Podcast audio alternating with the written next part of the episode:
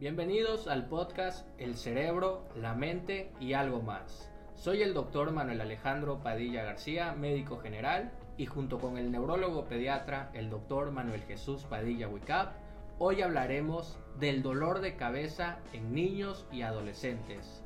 Estamos en el Centro de Atención Neurológica de Niños y Adolescentes CANA del estado de Campeche. Vamos a empezar por definir por qué es importante el dolor de cabeza o cefalea en la edad infantil. Bueno, eh, la importancia de revisar el tema de dolores de cabeza o cefaleas en niños y adolescentes va en relación a que la prevalencia de este trastorno es bastante alto. Si nosotros estudiamos a niños cuando ya tienen una edad de 7 años, por lo menos el 40% de ellos, o sea 4 de cada 10, han tenido por lo menos un episodio de dolor de cabeza en esta etapa de su vida. Y cuando hablamos de adolescentes a los 14 años de edad, entonces vemos que ya el 96% de ellos prácticamente han tenido un episodio de dolor de cabeza. En la consulta externa de neurología pediátrica, el dolor de cabeza es uno de los motivos principales de búsqueda de atención médica. Asimismo, también es una causa frecuente de atención en los servicios de urgencias pediátricas. Tenemos que la prevalencia del dolor de cabeza va aumentando en relación con la edad. Antes de la edad de la pubertad no existe un predominio de sexo, es igual tanto en hombres como en mujeres. Sin embargo, después de la pubertad prácticamente se ven más afectadas las mujeres. Y es importante que hablemos del dolor de cabeza porque puede estar siendo expresión de algo tan banal como ser un acompañante de un cuadro infeccioso de una vía respiratoria aérea, una faringitis, pero también puede ser expresión de algo mucho más grave como el desarrollo de un tumor dentro del cráneo. Entonces la gente más que nada identifica el dolor de cabeza como un síntoma más que una enfermedad. ¿Qué es lo que duele en el dolor de cabeza? ¿El cerebro o qué estructuras son las que realmente duelen en una persona? Eh, prácticamente el tejido cerebral no duele. Si nosotros en una persona sana aplastáramos con nuestros dedos o con cualquier otro artefacto al cerebro, este no tendría una respuesta a dolor hablando del tejido cerebral en sí mismo. Lo que duele prácticamente son algunas estructuras que se encuentran dentro del cráneo, estructuras dentro del cráneo, y estas son los vasos sanguíneos, ya sea por donde llega el oxígeno y los nutrientes, estos vasos sanguíneos se conocen como arterias, o aquellos que sirven para drenar los desechos después de que el cerebro ha consumido el oxígeno y los nutrientes, y son prácticamente las venas. Entonces las arterias y las venas, cuando sufren un mecanismo de distensión, es lo que les provoca el, el dolor. Y también el cerebro tiene algunas cubiertas conocidas como meninges que lo protegen. Dentro de ellos hay una en especial llamada la dura madre. Cuando existe un proceso inflamatorio o irritativo de esta, también puede haber dolor. También hay otras estructuras conocidas como senos venosos que también pueden estar involucrados. Esto es en relación a los componentes dentro del cráneo. Sin embargo, te puede doler la cabeza y la alteración no exista de alguno de los componentes intracraneales, sino que están en la superficie del cerebro. Y así podríamos hablar de los vasos sanguíneos o arterias que están en el cuero cabelludo, los músculos cuando se contracturan y son músculos que se insertan en la parte posterior del cráneo o en cualquier parte de la superficie del cráneo, el mismo revestimiento de hueso que tiene la cabeza, conocido como periósteo, las cavidades que tenemos en la cara, conocidas como senos paranasales que en ocasiones están inflamadas, obstruidas y generan también el dolor. También cuando existe irritación de los nervios que salen de las partes laterales del cuello, también conocidas como raíces cervicales, y también se involucran los nervios que emergen de todo el tallo cerebral del, encéfalo del sistema nervioso, conocidos como nervios craneales. Entonces, el compromiso de todas estas estructuras son las que realmente pueden generar dolor de cabeza. Ok, entonces ya hablamos de que todas estas estructuras duelen, ya sea porque se distienden los vasos, porque puede haber también inflamación o irritación que afecte lo que es el cerebro, ¿no? Como por ejemplo una persona que tiene un accidente cerebrovascular, una hemorragia, un hematoma, todo aquello que condicione una masa ocupativa dentro del cráneo puede producir un dolor de cabeza. Así es. Eh, si nosotros hablamos de los diferentes mecanismos fisiopatológicos como causa de dolor de cabeza, para todos podríamos enumerar algunos ejemplos. Si yo tengo un paciente que tiene una migraña, a lo mejor el paciente tiene una migraña con manifestaciones previas, antes de que aparezca el dolor, puede haber una manifestación de una alteración del equilibrio, un zumbido de oído, una alteración de la sensibilidad, una alteración para hablar o una alteración visual principalmente. Pero después viene una fase donde el paciente ya presenta el dolor de cabeza. Entonces, dentro del mecanismo, la dilatación de los vasos sanguíneos, esa distensión de las paredes del vaso, es la que te va a generar el dolor. Eso es un ejemplo de vasodilatación. Pero si yo tengo un paciente que tiene fiebre, que está empezando eh, a tener eh, vómitos, que tiene mal estado, este, un ataque a su estado general, que el paciente inicia con crisis epilépticas y es un niño, entonces muy probablemente pueda tener una inflamación del cerebro, pueda tener una infección, algo conocido como meningitis o meningoencefalitis. Y esta es una prueba de cómo la inflamación o la irritación puede provocar esto. También hay pacientes que pueden tener rupturas de vasos sanguíneos en el interior del cráneo, como en hemorragia subaracnoidea, o pacientes que sufren después de un traumatismo en el cráneo, un sangrado y esta sangre al irse acumulando e ir provocando desplazamiento de estructuras o generando tracción pueden generar el dolor. Y este es un ejemplo entonces de otro mecanismo diferente que es el de desplazamiento o tracción. Y uno de los más representativos de contractura muscular es el de la cefalea tensional. Cuando la persona eh, presenta un estrés importante, pues puede presentar de manera cotidiana o muchos días durante la semana o el mes de un dolor caracterizado por aumento realmente del tono del músculo, el músculo está contraído y uno de los tips para identificar esto es de que cuando haces presión sobre el músculo, este duele más. Entonces son mecanismos muy diferentes. ¿Y qué tan diversas pueden ser las causas de un dolor de cabeza? Pues en realidad existen muchísimas, muchas, muchas causas de dolor de cabeza. Desde el año 1988, la Sociedad Internacional de Cefaleas se dio a la tarea de hacer una clasificación de los diferentes dolores. En la actualidad existen 14 grandes grupos o 14 categorías. Las primeras cuatro realmente hablan de cefaleas primarias y de a partir del quinto grupo hasta el decimocuarto hablan de cefaleas secundarias y cuando hablamos de una cefalea primaria estamos hablando que en el momento de que nosotros hagamos el abordaje a la hora de hacer el interrogatorio, a la hora de revisar a nuestros pacientes, no vamos a encontrar realmente elementos que nos hablen de que el paciente tiene una posible lesión estructural, una posible lesión cerebral. Y entonces aquí eh, los más representativos son la migraña, la cefalea tensional, otra cefalea también conocida como cefalea tipo Horton o cefalea en racimos o clúster.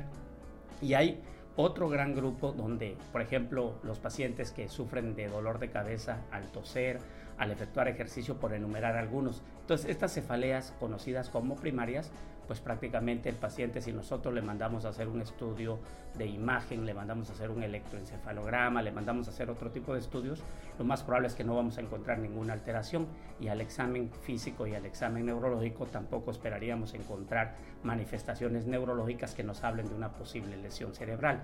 El otro gran grupo, pues ya son las cefaleas secundarias, que pueden ser resultado después de haber tenido un traumatismo en el cráneo, después de haber sufrido una hemorragia cerebral, después de hacer una eh, investigación clínica que nos haga pensar en el desarrollo de una masa que está creciendo dentro del cráneo como un tumor. El uso o supresión de sustancias también es importante. Algunos pacientes que padecen de migraña o que padecen de dolor de cabeza eh, abusan del uso de los analgésicos y de pronto podemos tener cefaleas de rebote por el abuso indiscriminado de estos. Pero también hay personas que hacen uso de sustancias tóxicas, sustancias ilícitas y que en el momento en que se suprimen de manera brusca esta abstinencia pueda generar dolor. En el caso de la tumoración, sí tendríamos que considerar que una buena eh, anamnesis, un buen interrogatorio para saber cómo está evolucionando el paciente, desde cuándo le inició el dolor de cabeza y un buen examen neurológico es fundamental, porque ahí nosotros buscaríamos eh, datos que me hagan sospechar que el paciente tiene un aumento de la presión dentro del cráneo. Entonces, revisar el fondo de ojo buscando alteraciones en el nervio óptico nos van a dar tips como para pensar, así como el momento en que se presenta el dolor, la intensidad del dolor, el tiempo de evolución, varias cosas, ¿verdad? Sin embargo, también eh, pueden haber causas metabólicas. Si un paciente presenta un ayuno prolongado, pues de pronto puede tener dolor de cabeza y la explicación es por hipoglucemia. También una persona que tiene problemas de oxigenación por una eh, suspensión, por así decirlo, eh, al intentarse colgar o al sumergirse en una alberca, en un río, evidentemente, o en un lugar donde hay un incendio con mucho humo, todo aquello que involucre una disminución de la oxigenación del cerebro también puede desencadenar dolor. Evidentemente, como habíamos dicho, no todas las estructuras eh, involucradas en la en el desarrollo del dolor de cabeza necesariamente están dentro del cráneo. Entonces tenemos estructuras vecinas en la cabeza como son los oídos, los senos paranasales, los, las piezas dentarias, la garganta, eh, las raíces cervicales, las raíces nerviosas del cuello. Entonces todas estas estructuras pueden estarse involucradas y darnos un dolor de cabeza eh, por, de manera secundaria, ¿verdad? Eh, habíamos hablado igual de que los nervios que emergen del cráneo, conocidos como nervios craneales, también pueden verse involucrados. Y hay personas que padecen neuralgia de facial, neuralgia de trigémino, que tienen algunas características en particular y que se requieren reconocerse las manifestaciones, los síntomas que el paciente presenta para poder llegar al diagnóstico y poder elegir un adecuado tratamiento. Y va a haber un grupo de dolores de cabeza que realmente no los podamos agrupar en ninguna de estas categorías de las que hemos hablado y entonces entra dentro del grupo de cefaleas no clasificables. Bueno, y para abordar un paciente que llega a la consulta por dolor de cabeza, cefalea, ¿qué estudio, de qué manera se debe estudiar? ¿Se le debe pedir algún estudio en especial? ¿Qué es lo más importante para empezar el diagnóstico de la cefalea? Eh, la reina en la medicina siempre va a ser la historia clínica. Los estudios eh, de laboratorio, los estudios de gabinete como los estudios de tomografía, resonancia magnética cerebral, PET cerebral, SPECT cerebral, son algunos de los estudios que son herramientas complementarias, solamente se llaman herramientas complementarias. Entonces, evidentemente, eh, ¿cuántos pacientes no llegan muchas veces al neurólogo, al neurólogo infantil? Aquejando que tienen un dolor de cabeza y que han sido atendidos y que ya les hicieron varios estudios, que ya cuentan con tomografía, que ya tienen resonancia, que ya tienen un electroencefalograma y que su dolor de cabeza no cambia, que sigue igual. Y doctor, ¿qué se debe de hacer al respecto? ¿Por qué? Entonces, lo primero que tenemos que hacer es una muy buena historia clínica, porque en base a eso vamos a conocer los antecedentes y vamos a poder ir dilucidando cuáles podrían ser las posibilidades diagnósticas. ¿Y qué datos son los más importantes para conocer ah, en la historia clínica para llegar a un diagnóstico correcto de un dolor de cabeza? Pues existen varias cosas que uno debe tener en cuenta. Tan fundamental la localización del dolor. Es uno de los puntos. Si yo tengo un paciente que se queja de que el dolor está en la parte posterior de la cabeza, en donde se inserta prácticamente en relación al cuello en la nuca, y al momento de revisarlo hay una contractura de los músculos alrededor del cuello, entonces estarías pensando que probablemente el paciente tiene una cefalea tensional y está relacionado con un factor muy importante como es el estrés. Pero si yo tengo a un niño y este niño aqueja que el dolor es de localización bifrontal o bitemporal, o sea, en la parte anterior del cráneo, y el dolor es de carácter pulsátil como un latido, una pulsación y es intenso, pues entonces estaríamos pensando que a lo mejor esto pudiera corresponder a migraña. Si es si el paciente fuera una persona adulta y el dolor fuera de la mitad del cráneo con estas características pulsátiles, pues podríamos pensar que se trata de una cefalea migrañosa. Entonces, tan solo el dolor nos puede ayudar. El tipo de dolor ya expliqué en el caso de la migraña que el dolor tiene una característica pulsante u opresiva. Pero si se trata de una cefalea tensional, más bien vamos a sentir un dolor de tipo opresivo o un dolor de cabeza como en forma de un cinturón alineado, ¿verdad? La intensidad es fundamental. No es lo mismo que describas que el dolor de cabeza es leve o regular a que digas que el dolor es bastante intenso o es un dolor tan fuerte que te lleva al hospital. Entonces, eh, nosotros vamos a contar con algunas herramientas que nos pueden ayudar porque un niño mientras más pequeño es, más difícil va a ser que te comente sobre las características particulares de su dolor. Entonces a lo mejor agarrar una tablita donde esté expresada eh, la carita de un niño que determine cómo se siente él al momento de padecer un dolor. Si así es una persona más más grande y confiable la información, pues preguntarle si el dolor es leve, si es regular, si es moderado, si es muy intenso o el dolor casi lo mata, ¿no? Y en base a eso, pues entonces un dolor de migraña es un dolor muy intenso, en tanto que un dolor de la cefalea tensional pues puede llegar a ser bastante intenso, pero por lo regular es un dolor fastidioso, es un dolor de una intensidad leve. Es importante considerar el tiempo de duración. Si nosotros hablamos de migraña, en niños la duración debe ser por lo menos de uno y según lo que establece la Sociedad Internacional de Cefalea de dos horas. En los adultos arriba de cuatro horas. Si tienes un dolor de cabeza que dura apenas unos pocos segundos de tipo punzante, pues a lo mejor pueda estar relacionado más con una cuestión emocional, una cefalea de tipo tensional, una cefalea psicógena, ¿verdad?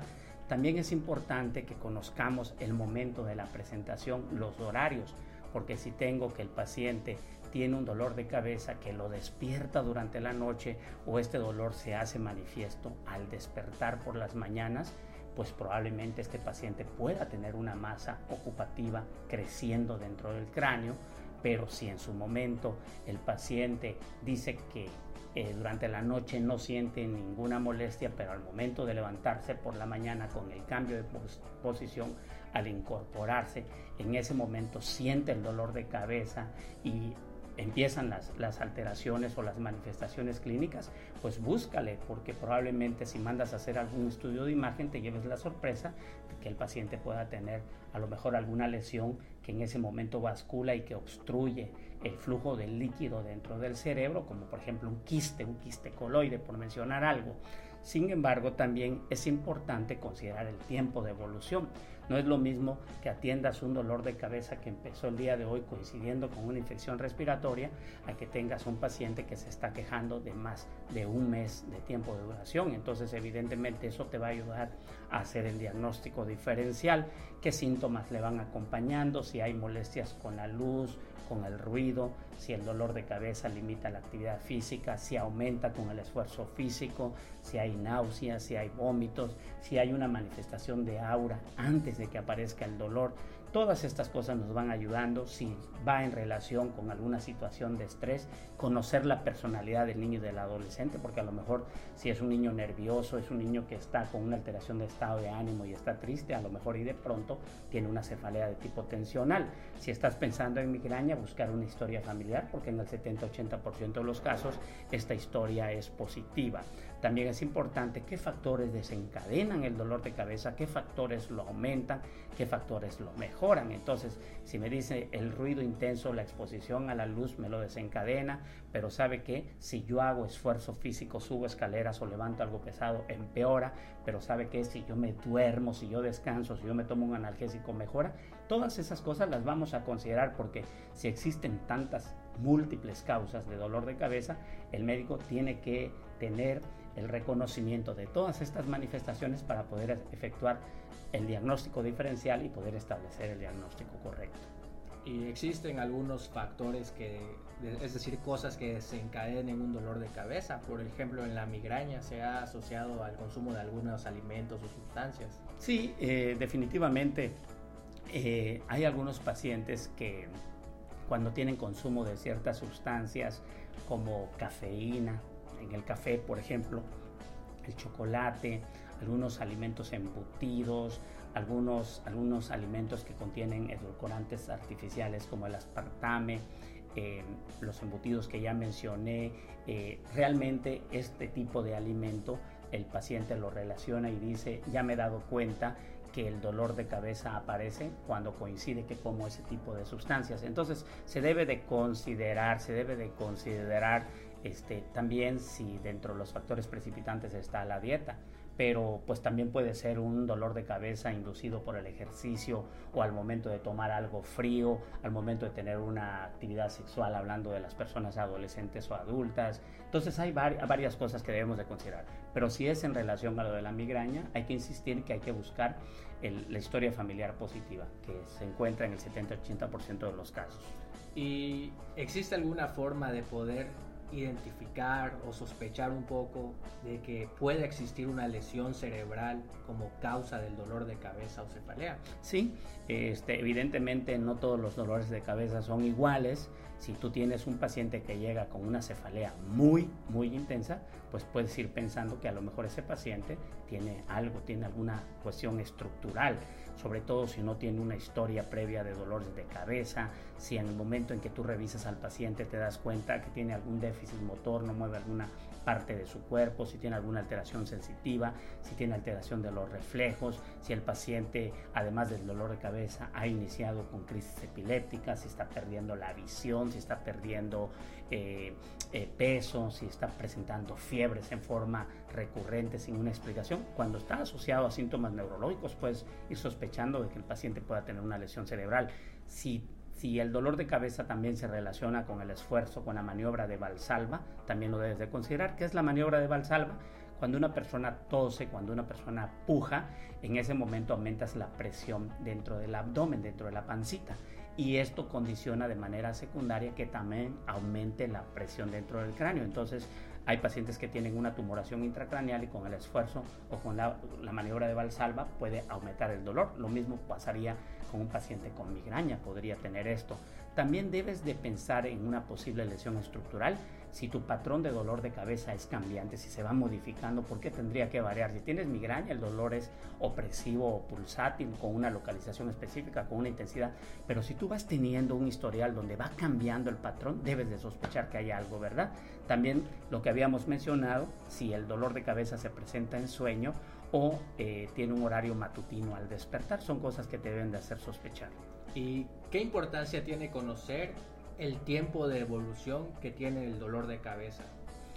Pues tiene importancia porque como mencionábamos al principio, puede ser que sea un síntoma de una situación, un cuadro banal. Tienes una faringitis, una amigdalitis, una otitis, una sinusitis y entonces evidentemente tienes una, un dolor de cabeza de origen agudo. O sea, el dolor de cabeza realmente lo tienes al momento de cursar con ese proceso, pero una vez que pasó la faringitis, pues ya no tienes el dolor de cabeza.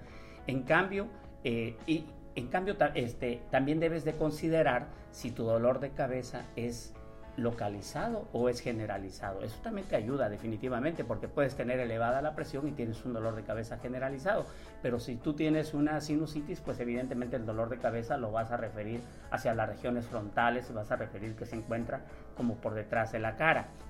Cuando hablamos de cefaleas, cuando hablamos de cefaleas eh, recurrentes agudas, pues entonces ahí podríamos poner el ejemplo de un paciente con migraña, un paciente con epilepsia. Si un paciente le dio un ataque de migraña y tiene dolor de cabeza en ese momento, pues cuando pase el ataque de migraña el dolor de cabeza desaparecerá y va a permanecer con un intervalo de tiempo sin manifestaciones. Si un paciente es epiléptico y presenta una crisis convulsiva generalizada, donde se pone tieso, donde se sacude violentamente, en el posictal, o sea, después de la crisis, el paciente puede manifestar dolor de cabeza y le puede durar minutos, horas, algunos días, pero después ya va a desaparecer y va a tener intervalos libres. Cuando vuelva a padecer otro ataque con características como la que describí, es probable que parezca su dolor. Entonces es importante para considerar si se trata de una cefalea aguda recurrente. Hay cefaleas que duran eh, menos de 15 días, menos de un mes, esas son las cefaleas agudas, pero las crónicas pueden ser que no sean progresivas o pueden ser que sean progresivas. Y cuando tienes un dolor de cabeza que dura más de un mes, entonces debes de preguntar si ese dolor ha ido aumentando en frecuencia, ha ido aumentando en intensidad. Si no es así, podrías pensar que se trata de una cefalea crónica no progresiva debido a contracciones musculares de los músculos que se insertan en el cráneo después de una contusión craneal. Si el paciente en su momento padece depresión o ansiedad, eso podría explicar algunos dolores de cabeza crónicos. Si el paciente tiene un trastorno de conversión o un trastorno de psicosomatización, donde realmente no existe una lesión estructural en el cerebro, pero sí existe un dolor de cabeza por una alteración psíquica. Cuando tienes un dolor de cabeza de más de, de un mes de evolución y el paciente tiene una un comportamiento donde el dolor de cabeza va de menos a más y cada vez es más frecuente, más intenso, acompañado de manifestaciones neurológicas, entonces debes de pensar en los casos graves y realmente y por lo regular, cuando una madre, un padre escucha que su hijo se queja de dolor de cabeza, lo primero que piensa es si el paciente tendrá algo grave y lo primero que piensa es en una tumoración dentro del cráneo. Sin embargo, a veces hay enfermedades donde no existe ese tumor dentro del cerebro y tiene un comportamiento similar. También puede tratarse de una infección cerebral donde hay un absceso o un acúmulo de sangre este, que está provocando tracción, desplazamiento y está generando el dolor, o pacientes que también acumulan agua, acumulan líquido y entonces estamos hablando de hidrocefalia. Y aquí quiero poner un ejemplo que tuve hace algunos años respecto a un paciente de 17 años que era seminarista y que jugando al fútbol cayó golpeándose la cabeza y después de eso empieza a quejarse de dolor y ese dolor de cabeza ya tenía un año y medio de evolución, había tenido la oportunidad de consultar con varios médicos y no se había logrado establecer el diagnóstico en este paciente. Este paciente llega con un servidor teniendo problemas de coordinación, completamente atáxico, teniendo dolores de cabeza muy intensos, ya había perdido totalmente la visión mandamos a hacer estudios de imagen y lo que nos encontramos fue un hematoma subdural crónico de un año y medio de evolución y la resolución del problema fue mediante cirugía. Se tuvo que drenar ese hematoma para que ese paciente pudiera mejorar. Eso para mencionar de que realmente los, los golpes en la cabeza uno no los debe de pasar por alto porque a veces dicen el golpe fue muy leve, a lo mejor no tiene nada y a lo mejor de pronto el paciente tiene una hemorragia intracerebral y pacientes que tienen un antecedente de algo muy traumático, una caída de una altura muy grande que generalmente no tienen complicaciones mayores. Entonces, tomando en cuenta que los tipos de dolor de cabeza más frecuentes están la migraña y la cefalea tensional, ¿de qué forma uno podría reconocer si un paciente puede tener migraña? Por las manifestaciones clínicas. Primero, si tiene la historia familiar positiva, esto es un dato muy importante. El tipo de dolor, la localización del dolor, el tiempo de duración, los síntomas o signos que se asocian con él, por ejemplo las náuseas, los vómitos, el mareo, el vértigo, si le molesta la luz, si le molesta el ruido, cuántos ataques ha padecido de ese dolor de cabeza, cuánto tiempo le duran esos ataques, en qué momento se presentan. Esas son las características, qué factores se lo desencadenan, qué factores se lo aumentan, qué factores se lo mejoran, qué tratamientos ha recibido. Y también saber si el paciente pues tiene manifestaciones antes de que se presente el dolor de cabeza, si hay alguna alteración visual, eh, luces brillantes, luces zigzagueantes, pérdida de, una parte del campo visual, si el paciente tiene alguna alteración de la sensibilidad, si tiene una alteración para poder hablar, una alteración de la fuerza, de la sensibilidad, que son síntomas prodrómicos y que corresponden a una migraña con aura, pero a lo mejor de pronto no tiene nada y el dolor de cabeza se presenta de manera bruta en pacientes con migraña con aura. Entonces, son algunos factores importantes. Eh, bueno, entonces, si estamos hablando de una cefalea tensional, quiere decir que el estrés como tal puede producir dolor de cabeza en una persona. Por supuesto, y no solamente es de los adultos, también en niños y adolescentes nosotros vemos que el estrés es un factor importante en el desarrollo de dolores de cabeza, más en estas épocas en que estamos eh, cursando una contingencia sanitaria, una pandemia mundial que nos tiene en confinamiento domiciliario. Entonces de pronto los niños se sienten nerviosos, se sienten aburridos, están ansiosos y de pronto eh, este, esto de estar encerrado les puede generar en un momento dado conductas o comportamientos ansiosos y pueden manifestar dolor. Sí, definitivamente en la cefalea tensional el estrés es un factor muy, muy importante. La cefalea tensional es la más común de todas las cefaleas crónicas recurrentes. Se caracteriza porque el dolor pues, es persistente, bilateral, tienes esa sensación de opresión desencadenado por el estrés y puedes tener una alteración de estado de ánimo con ciertas eh, presentaciones en cuanto a horario. Entonces es importante considerar, cuando hay estrés, en el momento en que hay contracturas musculares, tocas el músculo y en ese momento despierta dolor. Entonces son formas que nos pueden ayudar para poder diferenciarlo de una cefalea eh, migrañosa, pero también hay que considerar que hay pacientes que tienen el diagnóstico de migraña y dicen, doctor, ya recibí tratamientos para la migraña y de pronto no mejoro. Y entonces, ¿por qué? Porque de pronto el paciente, como tiene dolores muy intensos, incapacitantes, que lo limitan, que es causa de ausentismo escolar, que es causa de mal rendimiento académico, todas estas cosas, se empieza a asociar ya una cefalea tensional y entonces hay pacientes que tienen una combinación de distintas causas de cefalea, cefaleas mixtas. Y evidentemente el tratamiento pues lo vamos a hacer en base al diagnóstico. Si el paciente tiene un hematoma subdural, pues evidentemente, aparte de los analgésicos, tenemos que hacer el drenaje quirúrgico de ese sangrado. Si el paciente tiene una migraña, pues entonces, si la dieta está jugando un papel importante, tendremos que hacer modificaciones al respecto. Daremos medicinas para aliviar el dolor, pero a lo mejor el paciente tiene por ahí algunas situaciones que justifican un tratamiento preventivo y hay que darle medicina para evitar que los ataques de migraña sean tan frecuentes o por lo menos que sean menos intensos o eh, realmente sean un poquito más tolerables. Entonces existe medicina para eso.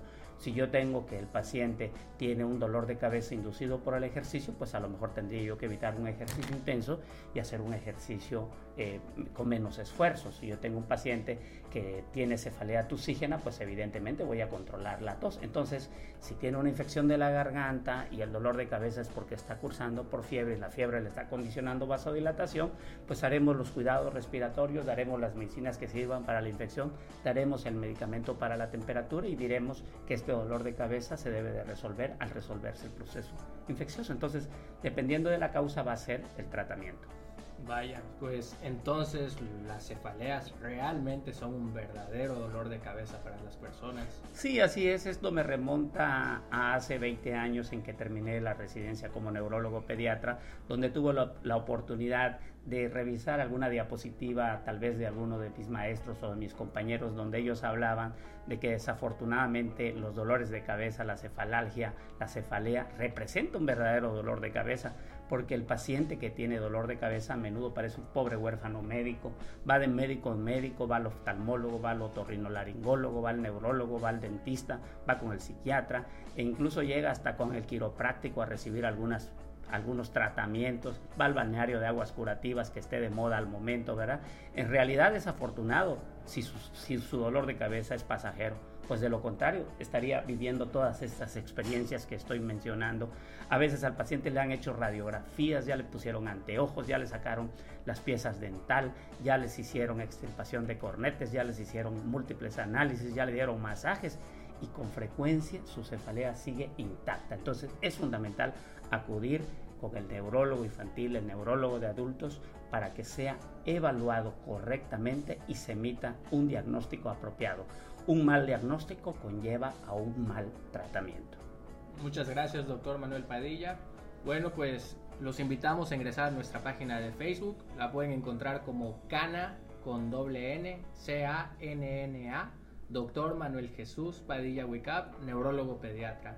Ahí pueden encontrar muchas cosas que compartimos, publicaciones diversas en relación al cerebro, la mente y algo más. Nos escuchamos en los próximos podcasts. Gracias. Muchas gracias. Hasta luego.